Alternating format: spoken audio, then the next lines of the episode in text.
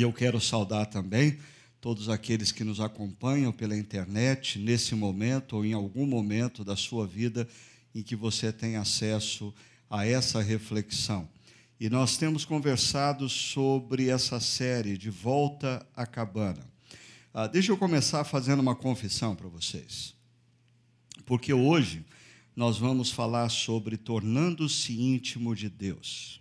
E ah, talvez esse foi o aspecto, assistindo o filme, que mais me sensibilizou, mais me tocou.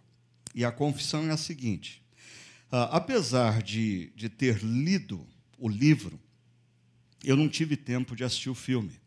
E a série começou e eu não tinha conseguido assistir o filme. Eu comecei a ficar incomodado com isso, todo mundo falando do filme, e eu não tinha visto o filme, apesar de conhecer toda a história e os diálogos do livro.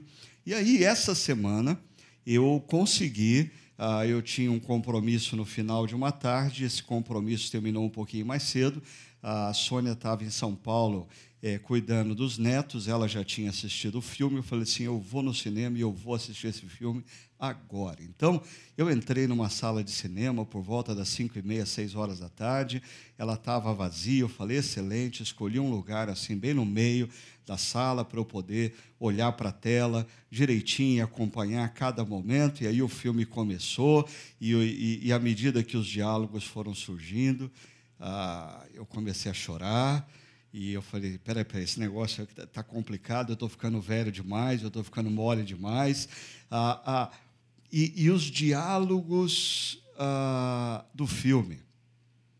Talvez ah, é, essa é uma das coisas. A gente sempre diz que o livro é melhor do que o filme, mas eu acho que ah, o filme foi muito feliz ao retratar o tempo de conversa entre Mackenzie Phillips e a representação de Deus seja na figura do Deus Pai, Deus Filho, Deus Espírito Santo.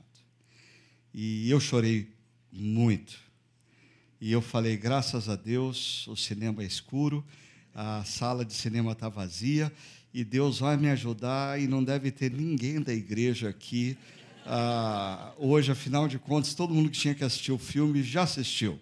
E aí, quando eu percebi que o filme estava acabando, porque eu conhecia a história, eu já disfarçadamente tirei o óculos e comecei a dar uma limpada no olho e disfarçar tal. E aí, quando as luzes acenderam, eu estava pronto para sair e olhei para o lado e falei: não, não deve ter ninguém conhecido aqui. E quando eu estava no corredor de, do, do, do, cinema saindo, minha irmãzinha falou: Pastor Ricardo, gostou do filme? Gostei do filme. Né? Ah, mas é, eu sei que existem pessoas, principalmente pastores, acadêmicos, ah, com sérias críticas ao filme e, consequentemente, ah, ao livro. Alguns desses que criticam e que recomendam as pessoas a não assistirem são, inclusive, amigos meus. Mas eu, eu, eu não posso concordar uh, com essas pessoas no seguinte sentido: é, uh, o filme, assim como o livro, possui disfunções teológicas, uh, possuem, principalmente o livro. Se você é, não viu nada no, no, no, filme é porque você não estava atento, mas se você ler o livro, você vai perceber que a visão do autor não é bem a visão do que a Bíblia nos oferece na sua totalidade acerca de Deus. No entanto, o que essas pessoas que criticam tanto, me parece que elas não percebem, é que quando ah, o filme acabou, a sensação que eu tinha era que se eu levantasse naquela sala de cinema e dissesse assim: quem aqui nessa sala gostaria de, a partir de hoje, viver uma vida mais próxima de Deus? Eu tinha todo mundo comigo. Em outras palavras, ah, apesar do filme e o livro não retratar totalmente as nossas concepções teológicas, ah, o filme fala a linguagem das pessoas e traz as pessoas para ponderarem a possibilidade de uma vida mais próxima de Deus. Ah, e, e quem já não viveu um momento na vida em que, diante do sofrimento, questionou a Deus? Quem não precisa de experimentar a cura que o personagem Mackenzie Phillips experimenta em relação com Deus? Mas falando de intimidade com Deus, nós precisamos nos lembrar que, na última reflexão, nós conversamos sobre uh, Jó. E nós vimos como Jó, antes da dor, para ele, Deus é um conceito. Uh, Deus talvez é fonte de bênçãos. Ponto. Mas depois que Jó passa por um tempo de sofrimento e dor, Deus é um ser real e pessoal. Deus não é um conceito, Deus é um ser. Deus não é uma ideia, Deus é uma pessoa. Deus não é uma força abstrata. Não, Ele é real Ele está presente na minha vida. Tanto que, no último capítulo do seu livro, Jó ah, faz essa afirmação: Meus ouvidos já tinham ouvido a teu respeito, mas agora os meus olhos te veem. Ah, numa outra versão, nós encontramos: ah, Antes eu ouvia falar de você, agora eu te conheço pessoalmente.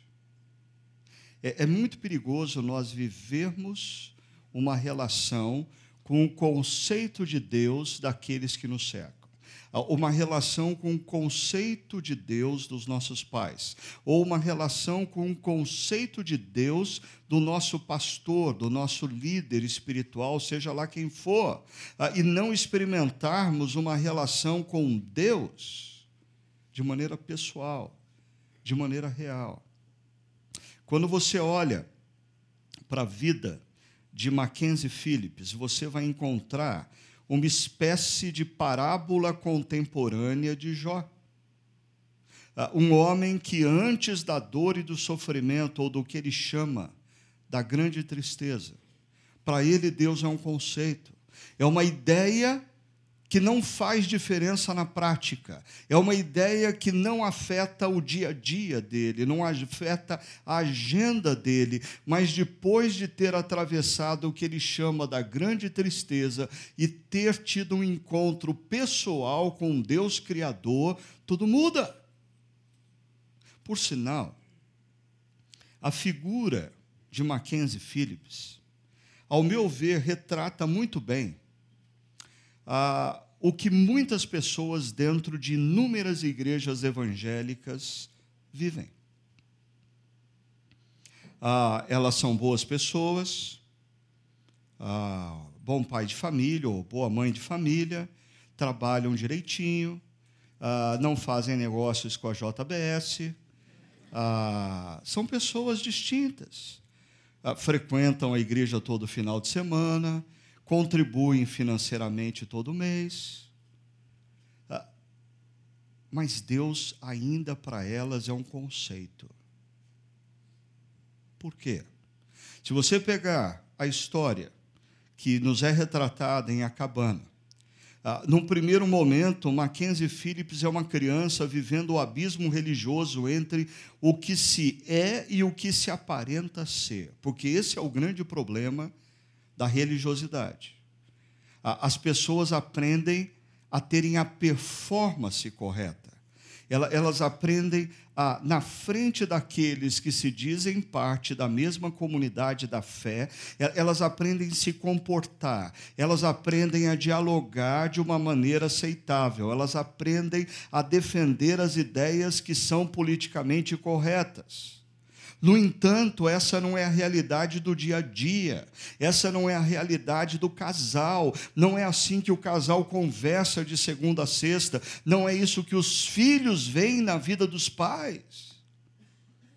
Muitas vezes eu me deparo com pais tristes porque perderam os seus filhos. Chegou um determinado momento da vida, aos seus filhos que foram criados numa igreja, ah, se foram e não querem saber mais ah, de uma relação com Deus, nem muito menos com a igreja. E, na maioria das vezes, esses pais ficam procurando culpados. Aí, às vezes, eles atribuem a culpa à programação dos adolescentes da igreja, que não era efetivamente forte, ou o ministério da juventude que não cuidou do meu filho, ou aquela igreja que ficava insistindo de vez em quando em colocar pregação em vídeo. Ah, desculpa, eu costumo dizer que ah, em 99% dos casos, pais perdem os filhos na pizza depois do culto, ou no almoço depois do culto. Quando os filhos começam a perceber que para os próprios pais o que aconteceu no contexto comunitário ah, é no máximo um show religioso, no qual depois a gente critica, escolhe o que a gente gostou, despreza o que a gente não gostou. Ah, é, é aí que a gente perde os filhos. Mackenzie Phillips vive esse abismo religioso. O seu pai era presbítero numa igreja. De domingo, seu pai estava sentado do lado da sua mãe, talvez de mãos dadas durante a semana, o seu pai lutava contra o vício com a bebida, se tornava um homem violento, espancava sua própria mãe. Quando Mackenzie Phillips se torna um adulto, ele se torna no máximo reflexo do que o pai dele. Tá certo, uma versão melhorada do pai. Ah, ele não tinha problema com bebida, ele não tinha problema com violência doméstica. Ah, no entanto, o padrão de relação dele com Deus era exatamente o mesmo do pai. Porque dificilmente, dificilmente os seus filhos vão viver um modelo de espiritualidade diferente do seu. Dificilmente. Se você vive um padrão meramente religioso, dificilmente os seus filhos vão conseguir romper esse padrão. Porque a sua influência, principalmente nos primeiros anos de vida deles, é, é muito intensa, é muito grande. E é isso que acontece com Mackenzie Phillips. Ah, e aí você entende ah, o porquê Deus precisa se apresentar a Mackenzie Phillips inicialmente numa figura feminina. Porque o, o ponto de conexão para Mackenzie Phillips com a figura masculina do pai era terrível. Era terrível, não tinha diálogo. Ele precisava ser curado nesse aspecto. Agora, é, talvez nos ajude a entender o que acontece com Mackenzie Phillips e o que acontece com muitos de nós, a, a, teoria desse livro de Seven Levels of Intimacy, os sete níveis da intimidade, escrito por Matthew Kelly. Matthew Kelly defende a seguinte tese: nas nossas relações, para chegarmos numa intimidade plena, nós passamos por sete níveis. E muitas vezes nós nunca chegamos em nenhum nível mais profundo de intimidade, eh, porque em alguns dos, alguns dos níveis intermediários a nossa relação parou, a nossa relação estancou, obstáculos, barreiras emergiram e nós não conseguimos ir adiante. Ah, olha só que interessante. Ah, o primeiro nível de relação que Matthew ah, Kelly coloca, ele chama de clichê. O que é clichê? É aquela relação que a gente chega um para o outro, e aí, tudo bem? Como é que tá? Nossa, como que você está bem? Ah, adorei a sua roupa, adorei. Nossa, sapatinho novo, tal. Como é que foi a semana? Tudo bem? E os filhos? É, é, é, é clichê. A gente de fato não.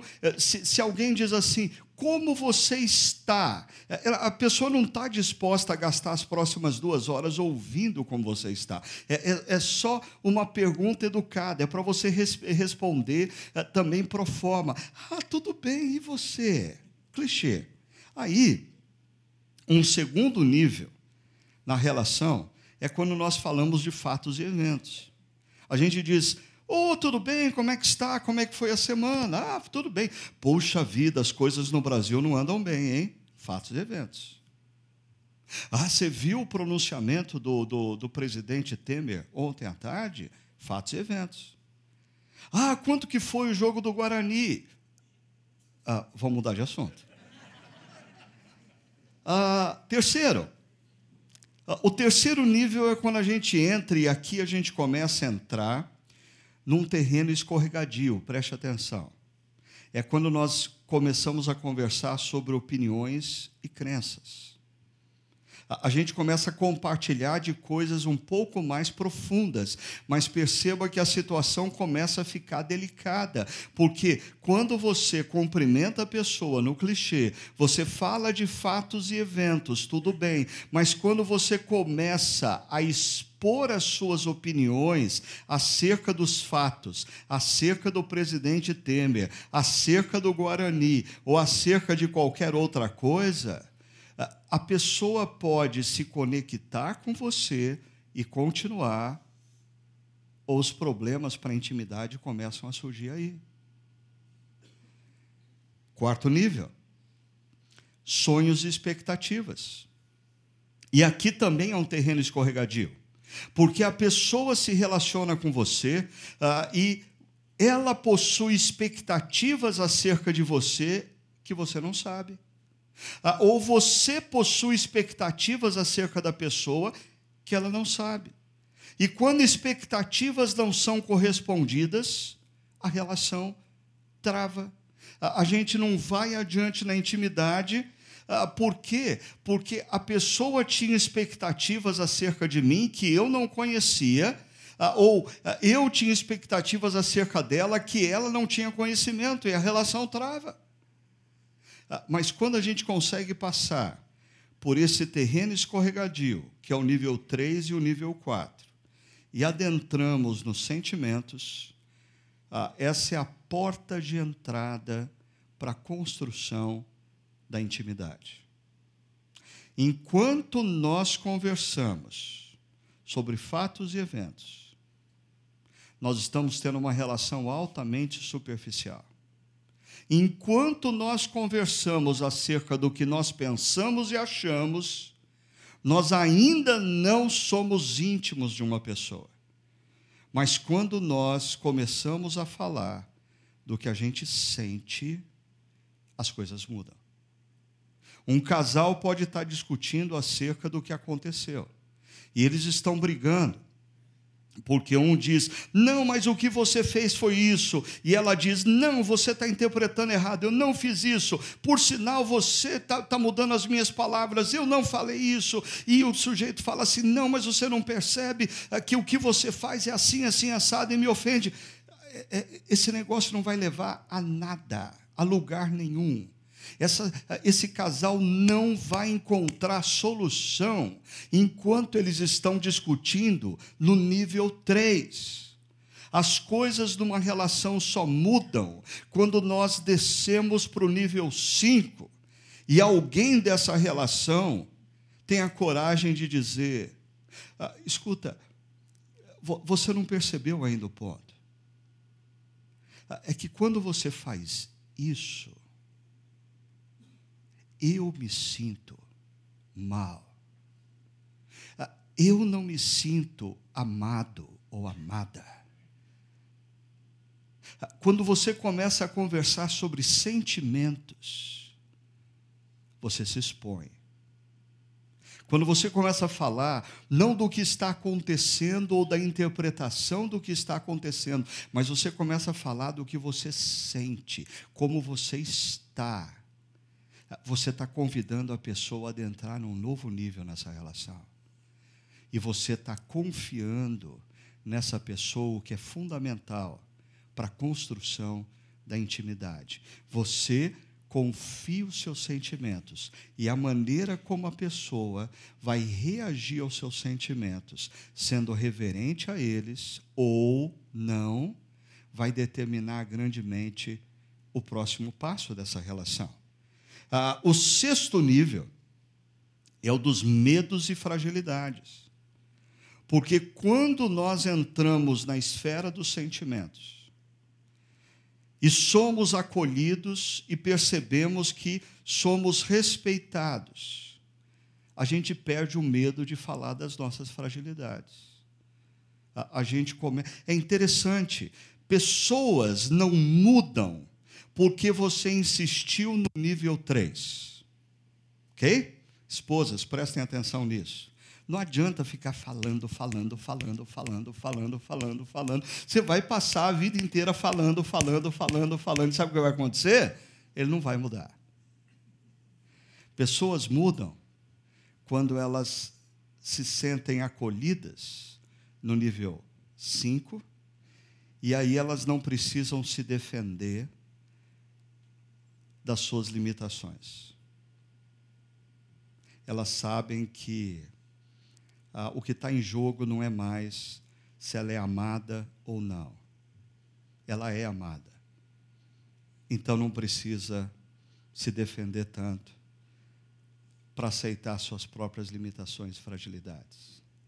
E aí então nós chegamos no nível 7, aonde necessidades são supridas, mas perceba, existe uma necessidade central no ser humano, a necessidade de ser amado. A questão é que pessoas se sentem amadas de diferentes maneiras. A maneira como você se sente amado não é a maneira como o outro se sente amado.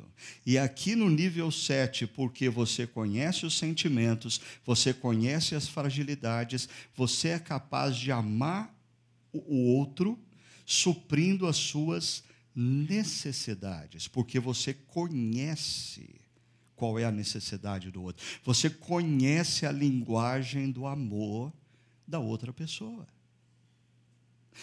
Ah, perceba, ah, deixa eu, deixa eu colocar ah, algumas reflexões sobre esses sete níveis. Primeiro, a tentativa de saltar um nível pode gerar barreiras na construção da intimidade. Você precisa respeitar esses níveis e perceber que nem todos os relacionamentos que você tem estão no nível para você chegar na, no ponto 7. Por exemplo, você encontra assentado no, no, ah, numa das cadeiras da, de um dos campos da nossa comunidade ah, o vice-prefeito da cidade ou então o prefeito da cidade. E quando você olha, ah, você se aproxima e você vai para o clichê.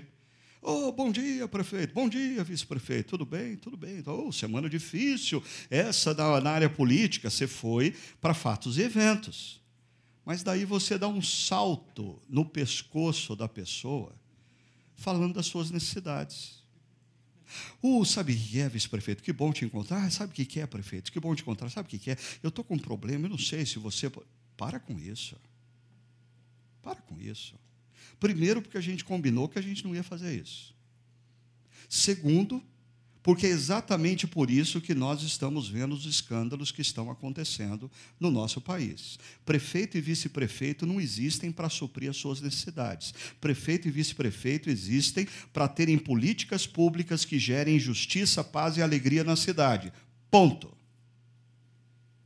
Ah, e quando você vê um médico sentado no banco da igreja e você vai no clichê, Ô, oh, doutor fulano de tal, tudo bem? A gente não teve oportunidade de se conhecer ainda, ah, mas eu já ouvi falar muito bem do senhor, ouvi falar que o senhor é um uh, oftalmo excelente. Por sinal, aí você pulando o pescoço, por sinal, o senhor podia dar uma olhadinha aqui no meu olho, porque hoje...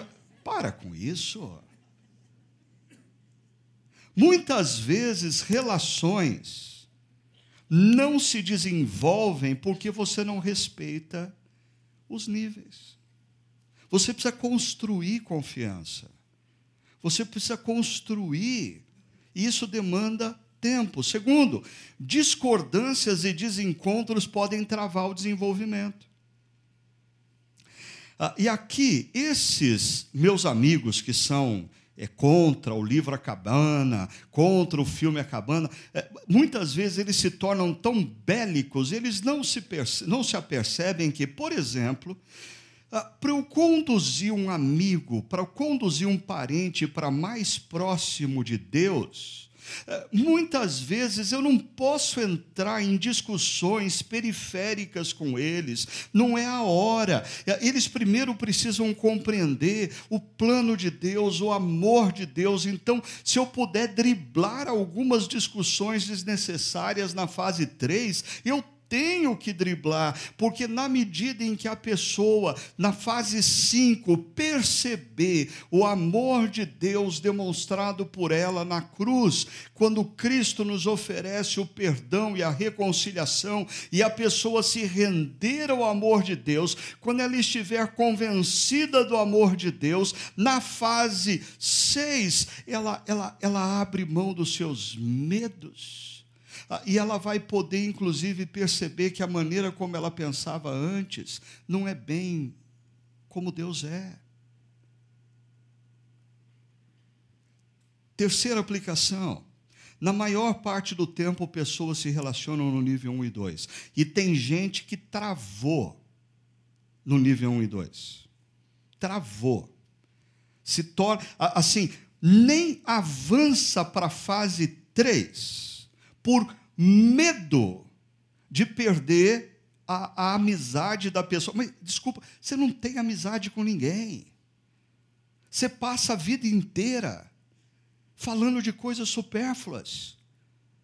Você, você tem um oceano de conhecidos, mas você não tem amigos, porque você não tem com quem falar dos seus sentimentos. Você não tem com quem falar das suas fragilidades e medos. Ainda, a maior parte dos problemas acontecem nos níveis 3 e 4. É, na, na, na opiniões e crenças, sonhos e expectativas. Para para pensar nos relacionamentos nos últimos tempos, seus relacionamentos que por alguma razão foram quebrados, foram rompidos. Ah, às vezes, a outra pessoa nem sabe, mas no coração você rompeu com ela. Por quê? Não, é por coisa profunda, é por opiniões diferentes e por expectativas diferentes. Ah, lembre-se que no processo de Deus, o processo que Deus quer fazer em mim e você, é um processo de nos conduzir à maturidade, através do aprendizado do amor. Na medida em que nós aprendemos a amar pessoas, nós crescemos em maturidade. E essa é a avenida central do plano de Deus nas nossas vidas, porque na medida em que nós crescemos em maturidade e aprendemos a amar, nós nos tornamos mais e mais parecidos com Jesus. Agora, para a gente crescer em maturidade, é fundamental a gente aprender a lidar com nível 3 e 4. Pessoas imaturas passam por toda a vida travadas no item 3 e 4, rompendo relações com pais, com amigos, com parentes, com irmãos, com primos, com tios, com vizinhos, com pastor, eh, com amigo da igreja, com todo mundo. Por quê? Não aceitou o desafio de romper com essa barreira e aprender a amar e crescer na direção da maturidade. Ainda, o nível 5 é a porta de entrada para uma relação de intimidade. Experimente. Em situações em que um relacionamento seu com uma outra pessoa travou, pare de conversar sobre ideias e passe a conversar sobre sentimentos. A questão não é o que aconteceu. O problema é o que eu senti diante do que aconteceu. Ah, você pode não ter tido a intenção, Ah, talvez de fato o seu ato não foi nem tão significativo assim. Mas eu queria que você entendesse o seguinte: o seu ato, a sua atitude, fez eu sentir algo. Ah, mudou o nível da relação. Ainda, a maior necessidade do ser humano é o de ser amado e acolhido. Então, dentre a, as inúmeras necessidades que se apresentam no nível 7, lembre-se que a necessidade crucial de todo e qualquer ser humano é ser amado, ser acolhido. Você quer que alguém escute o que você tem a dizer sobre ela? Ah, primeiro você vai ter que convencê-la de que você a ama. Quando ela for convencida de que você a ama, ela está liberta dos medos de não ser aceita. E ela se abre para suas opiniões. Pessoas não mudam porque você as convence aqui. Pessoas mudam porque você primeiro as convence aqui de que elas são amadas. E aí, libertas do medo de não serem aceitas, elas escutam o que você tem a dizer e mudam. Perceba que na espiritualidade isso também se faz presente. Porque tem gente que lida com Deus em níveis de alta superficialidade. Por sinal, o, o seu padrão relacional eh, certamente determina grandemente o seu padrão de relação com Deus. Se você se relaciona com as pessoas no nível 1 e 2, bem possivelmente você ora no nível 1 e 2. Senhor meu Deus, Criador dos céus e da terra, Deus magnífico e bondoso, que me deu esse dia maravilhoso. As tuas misericórdias são renovadas a cada clichê a continuidade da oração. Tu, tu, sabes como está o Brasil, nos abençoa. O Senhor sabe como está meu casamento, muda minha esposa. Tu sabes como está minha conta bancária, me dá um emprego para ganhar mais. Fatos e eventos. Ah, Mackenzie Phillips chegava no máximo no nível 3 e 4. Ele tinha opiniões formadas acerca de Deus. Ele tinha opiniões formadas acerca da espiritualidade da sua esposa. Ele tinha opiniões formadas acerca de como as pessoas agiam. Ah, e perceba como ele tinha dificuldades nas relações devido ao nível 4, às expectativas. Tanto que ele é colocado numa posição, num determinado momento da história, como juiz. Ok, você julga todo mundo. E quem é que julga? Quem trava na base das relações baseadas em opiniões e crenças e sonhos e expectativas. Mas a cura começa quando ele adentra no nível 5. E eu resgato o que nós vimos ah, no final de semana passado. Se você não viu, acesse a internet. Quando eu apresento o ciclo da restauração e como no ciclo da restauração existe o fato, o fato gera dor e a dor tem que ser verbalizada. Enquanto a dor não é verbalizada, não existe possibilidade de reorganização da vida, pensamentos e sentimentos. Agora, deixa eu tratar com vocês sobre dois temas rapidamente a perda da intimidade e a reconstrução da intimidade. E eu quero tratar desses dois temas fazendo uso de dois textos bíblicos e um paralelo. Ah, sobre a perda da intimidade, Gênesis capítulo 3. E eu vou reforçar isso com Romanos capítulo 8. Ah, e depois a reconstrução da intimidade, Salmo 25, e eu quero reforçar ah, essa ideia com João capítulo 14. Então vamos para a perda da intimidade.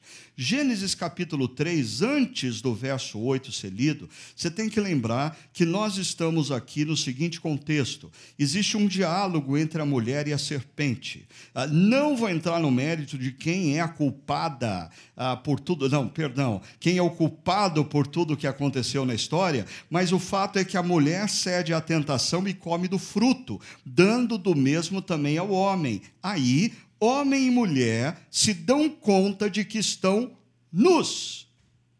E aí vem o verso 8 aonde nós percebemos a consequência que a perda da intimidade, a perda da intimidade com Deus e a perda da intimidade entre nós é consequência da ruptura dos nossos primeiros pais com o Deus Criador.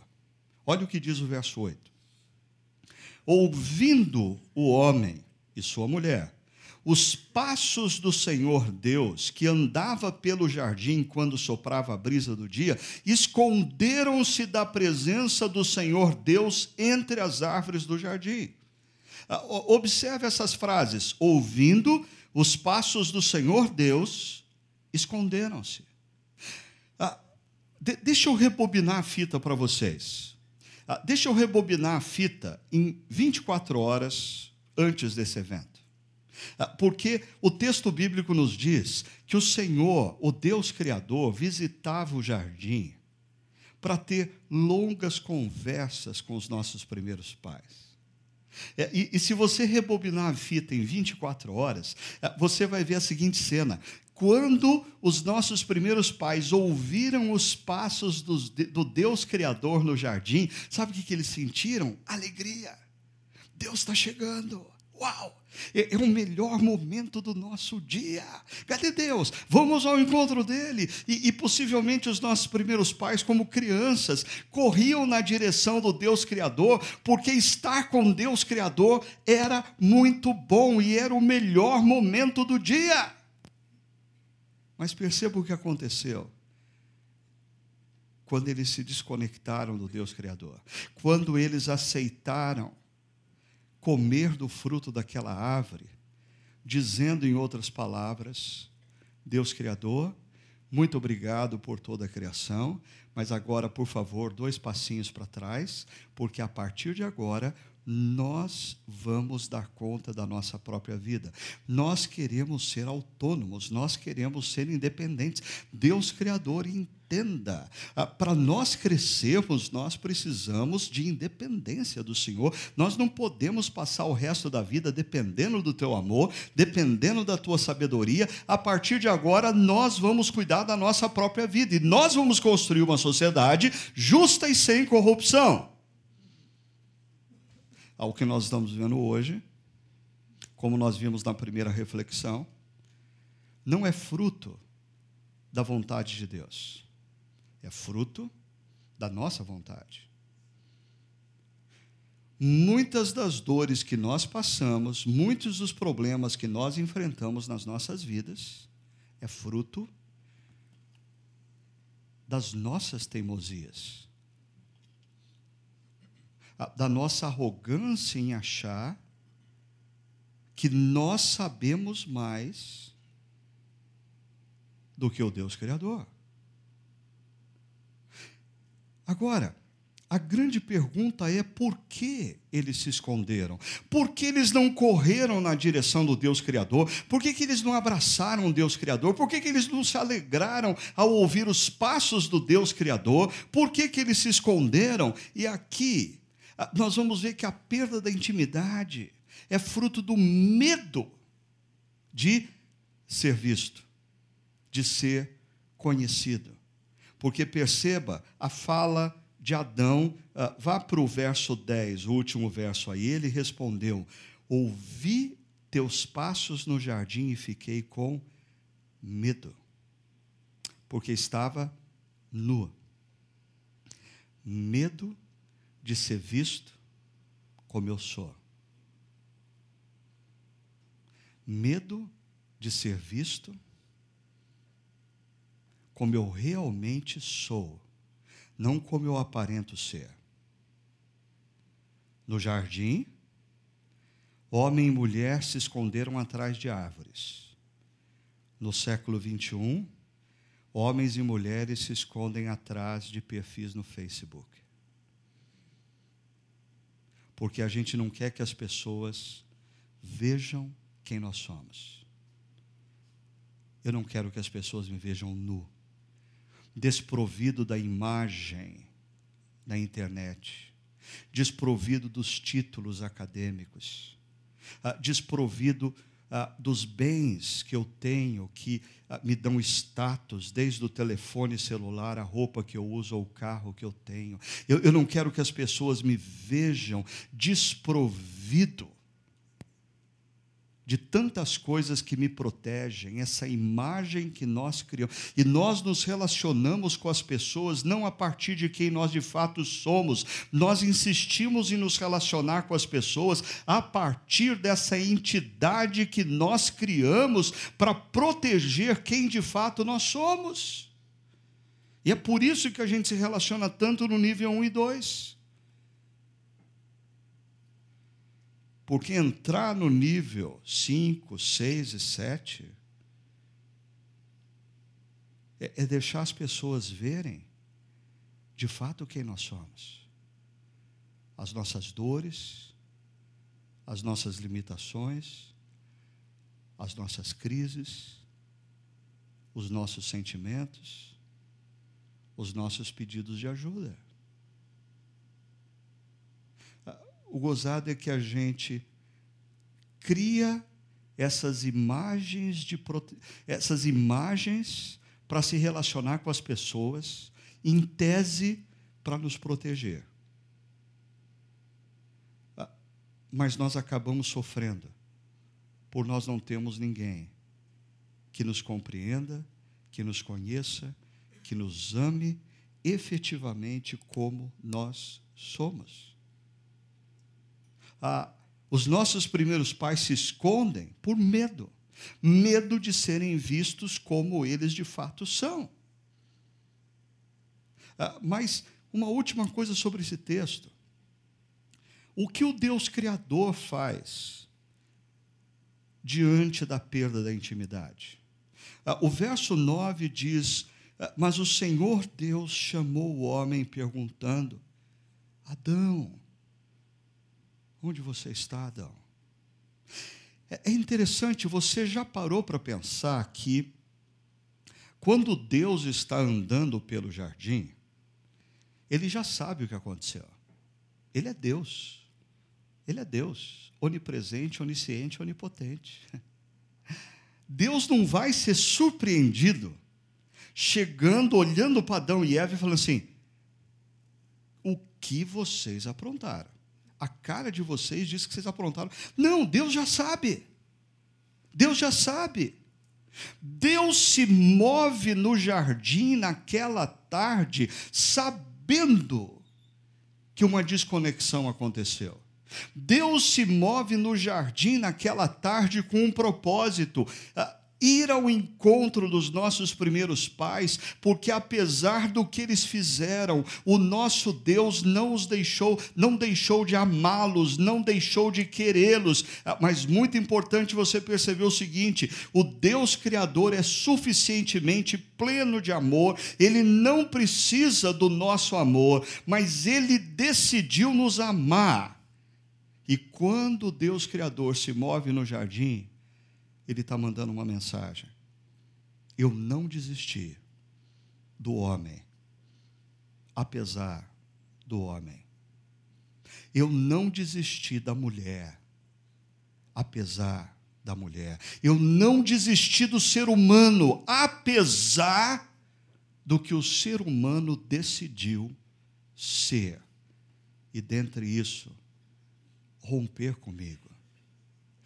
Perceba, quem toma a iniciativa para mudar a situação é o Deus Criador. E prova disso nós temos quando Jesus, o Deus encarnado, entra na história. e decide viver no nosso meio.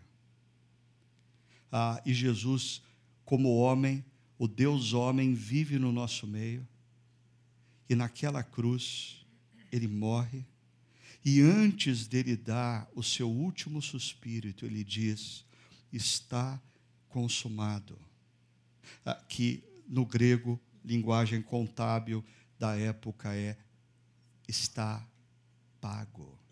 O que Jesus pagou, o preço da nossa reconexão com Ele.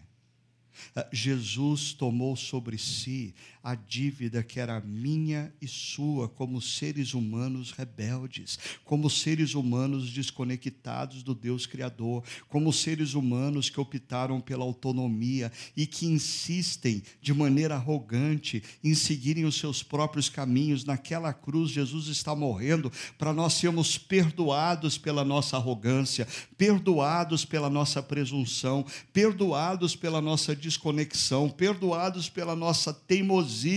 E Jesus está nos convidando a voltarmos para os braços do Pai. De certa maneira, a cabana reflete esse fato de que quem toma a iniciativa é o Deus Criador. Quem escreve para Mackenzie Phillips convidando-o para um encontro, é o Deus Criador. Quem prepara a cabana para um final de semana é o Deus Criador. Quem prepara o alimento para um jantar em família é o Deus Criador. Quem, quem dirige todo o processo para que exista cura é o Deus Criador. Isso revela grandemente o fato de que o, o, o, o ator principal da nossa história não somos nós mesmos, mas o Deus Criador que entra na história, vem ao nosso encontro para nos reconciliar com Ele. E olha só o que o apóstolo Paulo nos diz em Romanos capítulo 8, ah, adentrando agora na reconstrução da intimidade. Ele diz: Pois vocês não receberam um espírito que os escravize para novamente temerem. Olha a palavra temer, medo. Adão e Eva se escondem porque estão com medo.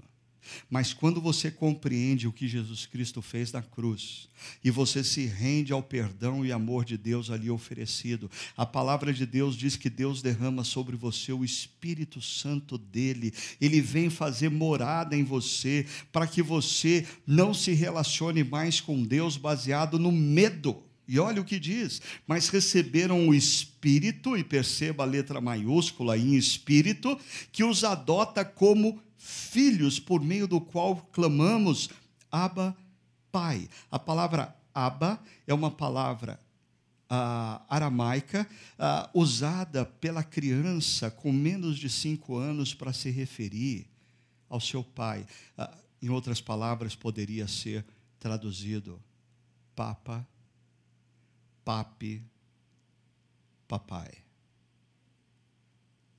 Intimidade o Espírito Santo de Deus é derramado sobre nós, para nós podermos orar dizendo: Papai, Papai. Talvez o seu pai, assim como o pai de Mackenzie Phillips, não foi um padrão de amor, de acolhimento, de segurança mas o Pai Celeste vem ao teu encontro para resgatar em você a figura do papai. Talvez você não tenha tido o relacionamento com seu pai que você sempre sonhou. Mas quando o Espírito Santo é derramado em você, você tem a oportunidade de desfrutar de uma relação com o Pai Celeste, como você nunca teve, talvez, com seu pai na terra e chamá-lo de papai. A segurança de que ele te ama, a segurança de que ele te acolhe, a segurança que ele te quer Não importa o que você tenha feito, não importa a sua teimosia, não importa a sua insistência em andar longe dele, ele não desistiu de você e ele te ama. O texto continua dizendo: o próprio Espírito testemunha ao nosso coração ah, que somos filhos de Deus. Se somos filhos, então somos herdeiros, herdeiros de Deus e co-herdeiros com Cristo, o nosso irmão mais velho. Se de fato participamos dos seus sofrimentos, para também participarmos da sua glória. Tem sofrimento mas nós vamos participar da glória. E em meio aos sofrimentos, nós conhecemos mais e mais do caráter desse Deus que nós podemos chamar de papai. O, o, a grande crise quando nós sofremos é que o inimigo maior das nossas almas, Lúcifer, tenta nos convencer em meio ao sofrimento ou de que Deus não tem caráter, ou de que Deus efetivamente não te ama. Mas em meio ao sofrimento, nós somos desafiados a conhecermos mais intimamente a Deus e descobrir que Ele é Deus bom e justo, como diz o Salmo 25, que eu vou mostrar já já aqui. E mesmo quando nós não entendemos os caminhos dele, nós confiamos nele porque ele tem caráter e nós confiamos na bondade dele para conosco, mesmo quando ainda nós não compreendemos a totalidade do plano. Ah, o grande problema é que a intimidade com Deus é uma possibilidade oferecida a todos. Mas a maioria de nós não usufrui dela. Por quê? Ah, talvez porque a gente insiste em caminhar por alguns caminhos disfuncionais. Deixa eu mostrar três desses caminhos. O primeiro, o caminho da performance religiosa. Ah, nós compreendemos o que aconteceu naquela cruz, nos rendemos ao amor de Deus, iniciamos a nossa caminhada com Deus, mas logo a gente já começa a, a, a frequentar uma igreja, a pegar trejeitos de crente, perceber como os crentes falam, como os crentes agem, como que é a coreografia de um crente temente a Deus. Então, um crente temente a Deus não faz oração de olho aberto. Um crente temente a Deus, na hora que está todo mundo cantando, não fica de boca calada só é, prestando atenção na letra. Um crente temente a Deus fecha os olhos na oração, levanta os braços para os céus, clama ao Senhor e na hora do louvor sacode, sacode o braço e chora ah, e entra em prantos. Isso é um crente que tem intimidade com Deus. Um crente que tem intimidade com Deus anda com adesivo no carro nas mãos do Senhor. Porque se você não tem adesivo no carro, você está parecendo um pagão. Olha, em 16 anos, como um dos pastores da chácara, uma coisa que eu percebo quão difícil é convencer as pessoas que Jesus não nos chamou para nós sermos caricatura do que existe por aí como crente, mas para nós sermos discípulos dele fazendo diferença.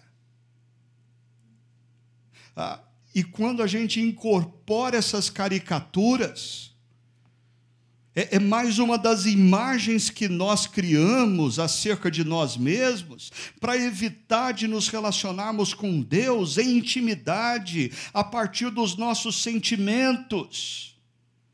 Ainda, existe um outro caminho disfuncional, que é o caminho do conhecimento intelectual.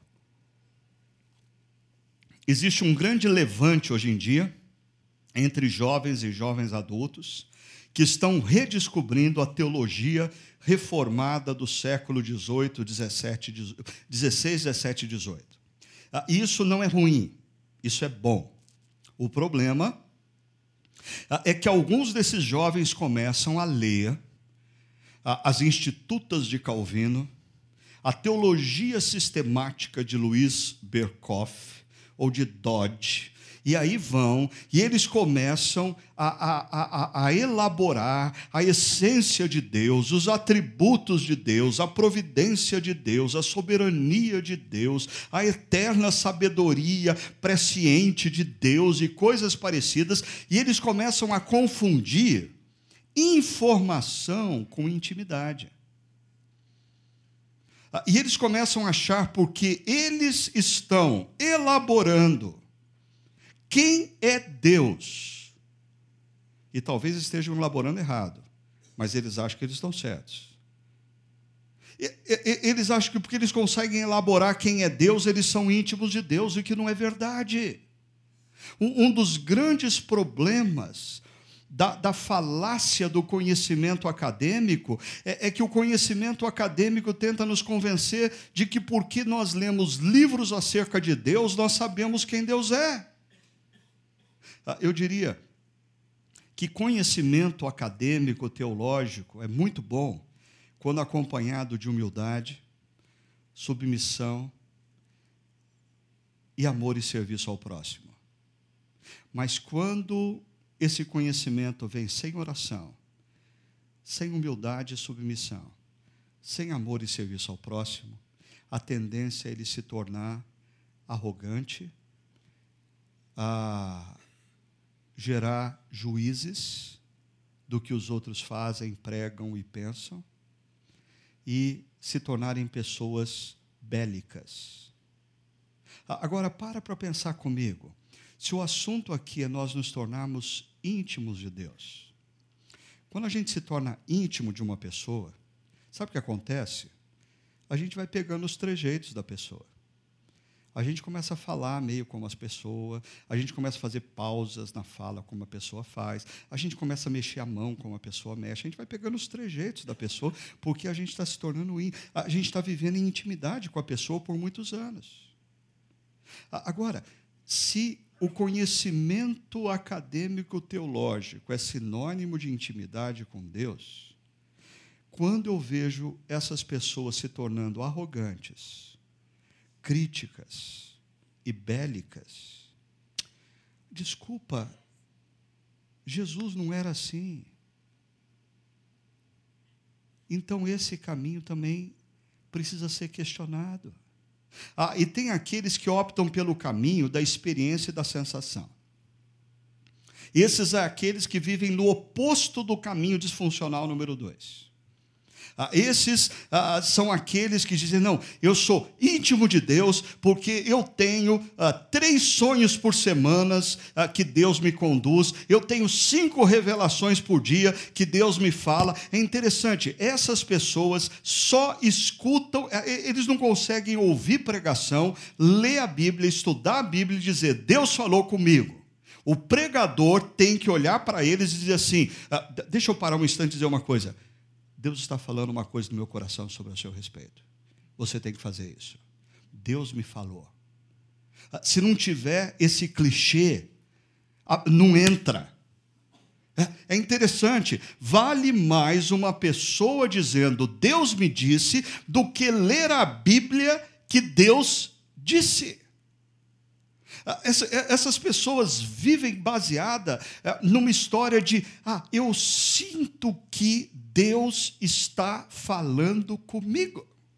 Essa semana eu estava conversando com um amigo e ele está ele estava vivendo uma crise uh, familiar uh, e ele estava lá uh, numa angústia danada e pensando na possibilidade de largar tudo. E eu disse para ele: o que você vai fazer é errado, olha aqui o que, que Deus diz. E no final da nossa conversa ele disse assim para mim: Ah, eu vou orar a respeito. Eu falei: Você vai orar coisa nenhuma, não tem que orar nada. Vamos parar com esse negócio. Ah, se a gente está falando de uma coisa que nós vimos nas Escrituras o que Deus quer, a gente não precisa orar mais. Para com isso. Porque às vezes a gente fala assim: não, eu vou orar. Vai orar por quê? Para ver se Deus abre uma exceção? Como assim, se a, a, Deus tivesse o Supremo Tribunal Federal a quem você recorre, quem sabe tenha um precedente na história e Deus abra um precedente para você. Não! O grande problema é, é, é que essa suposta intimidade do ponto 3 é movida não pelo que Deus disse, mas é movida por arrepio, é movida por eventos sobrenaturais, como se Deus não fosse capaz de nos falar através da nossa razão, como se Deus não fosse capaz de nos falar de maneira simples no dia a dia, quando nós abrimos a Bíblia e lemos a Bíblia. Qual é o caminho para a verdadeira intimidade? O Salmo 25 nos diz no verso 4 e 5: Mostra-me, Senhor, os teus caminhos, ensina-me as tuas veredas, guia-me com a tua verdade e ensina-me. Pois tu és Deus, meu Senhor, e a minha esperança está em ti o tempo todo. Perceba a última frase. O salmista confia no caráter de Deus. Por isso, ele está disposto a ser ensinado por Deus. Ele está disposto a ouvir o que Deus pensa e ser orientado. O salmo continua no verso 8 e 10 dizendo: Bom e justo é o Senhor. Isso diz respeito a caráter. Por quê? Pois mostra o caminho aos pecadores. Conduz os humildes na justiça e lhes ensina o seu caminho. Ah, todos os caminhos do Senhor são amor e fidelidade. A palavra amor aqui está associada lá em cima com o fato de Deus ser bom, a palavra fidelidade está ligada lá em cima com a palavra justo. Ah, só que a primeira expressão fala do caráter, a segunda linha grifada fala da orientação de Deus. Quando Deus diz: Esse é o meu plano para a sua sexualidade. Esse é o meu plano para o seu casamento. Esse é o meu plano para a sua vida profissional. Esse é o meu plano para a sua vida diária. Deus é bom e justo. Por isso, eu me rendo aos caminhos dele. Mas eu só me rendo aos caminhos dele, olha o meio. Se eu sou humilde. Porque se eu sou arrogante, eu resisto. Se eu sou arrogante, eu insisto em achar que o meu caso é uma exceção. Se eu sou arrogante, eu insisto em achar que o que a Bíblia diz precisa ser considerado à luz de uma cultura ocidental, pós-moderna. Ah, eu insisto em, dizer, em achar que porque a maioria não pensa como Deus pensa, a maioria está certa, e Deus reformulou o seu pensamento, e o que nós temos nas Escrituras é obsoleto, não serve mais para a vida, não serve mais para a sexualidade, não serve mais para o casamento, não serve mais para os negócios, e aí nós estamos numa relação com Deus no nível 3 superficial, opiniões e crenças. Mas é interessante que o Salmo 25 tem o seu ápice no verso 14 que diz: O Senhor confia os seus segredos aos que o temem e os leva a conhecer a sua aliança. Se você prestou atenção na nossa liturgia, esse texto foi citado com uma outra versão. A, a versão citada fala que o Senhor confia a sua intimidade. A intimidade do Senhor é para com aqueles que o temem. O que é temer? Ah, não é tremer de medo, mas é respeitar, é considerar. Quando Deus diz: Os meus princípios são princípios de vida. Ah, o, que, o que eu estabeleci para a sua vida, para suas relações, para sua sexualidade, para os seus negócios. Eu estabeleci para que tudo te vá bem. Acredite. Ah, o, os meus princípios não foram estabelecidos para estragar o teu prazer. Os meus princípios foram estabelecidos porque eu sou bom e justo. E eu desejo o seu bem. Confie em mim. Se você despreza o que Deus fala depois de ouvir isso, você não está sendo reverente para com a pessoa dele, você não está respeitando, você não está considerando a ele. Ah, e o texto diz que a intimidade de Deus é para com aqueles que respeitam. E os leva a conhecer a sua aliança, em outras palavras, uma relação de amor incondicional.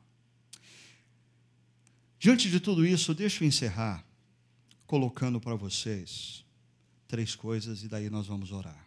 Primeiro, a construção da intimidade nas relações demanda respeito para com etapas.